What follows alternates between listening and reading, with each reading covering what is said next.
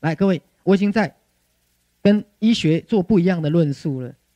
好，癌症要被视为一个被阻碍的、扭曲的、强大的心灵潜能，这是第一句话。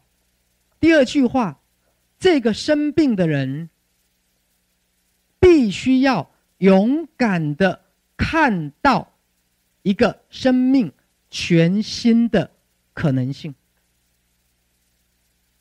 那很多人，你可能背负着期待跟角色，于是你很努力的想去满足那个期待，满足那个角色，好，最后你让自己很痛苦，最后你可能罹患了癌症而死掉。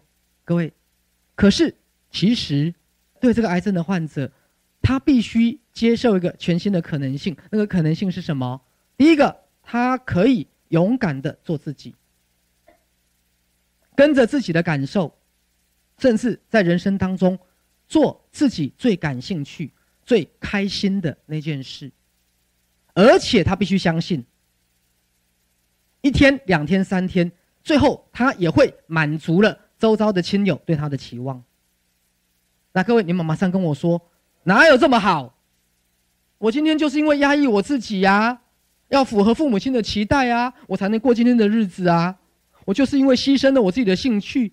去符合别人对我的看法，在乎别人对我的看法，我才能得到今天的成就地位啊！各位，因为你没有相信，相信什么？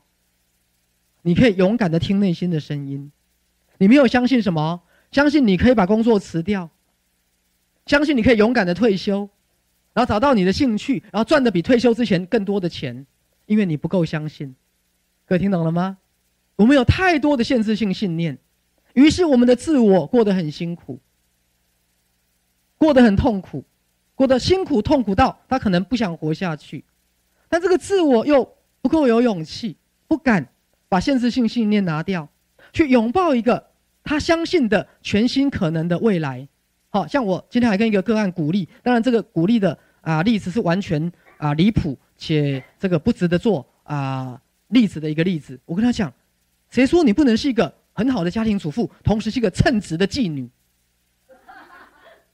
谁说不可以的？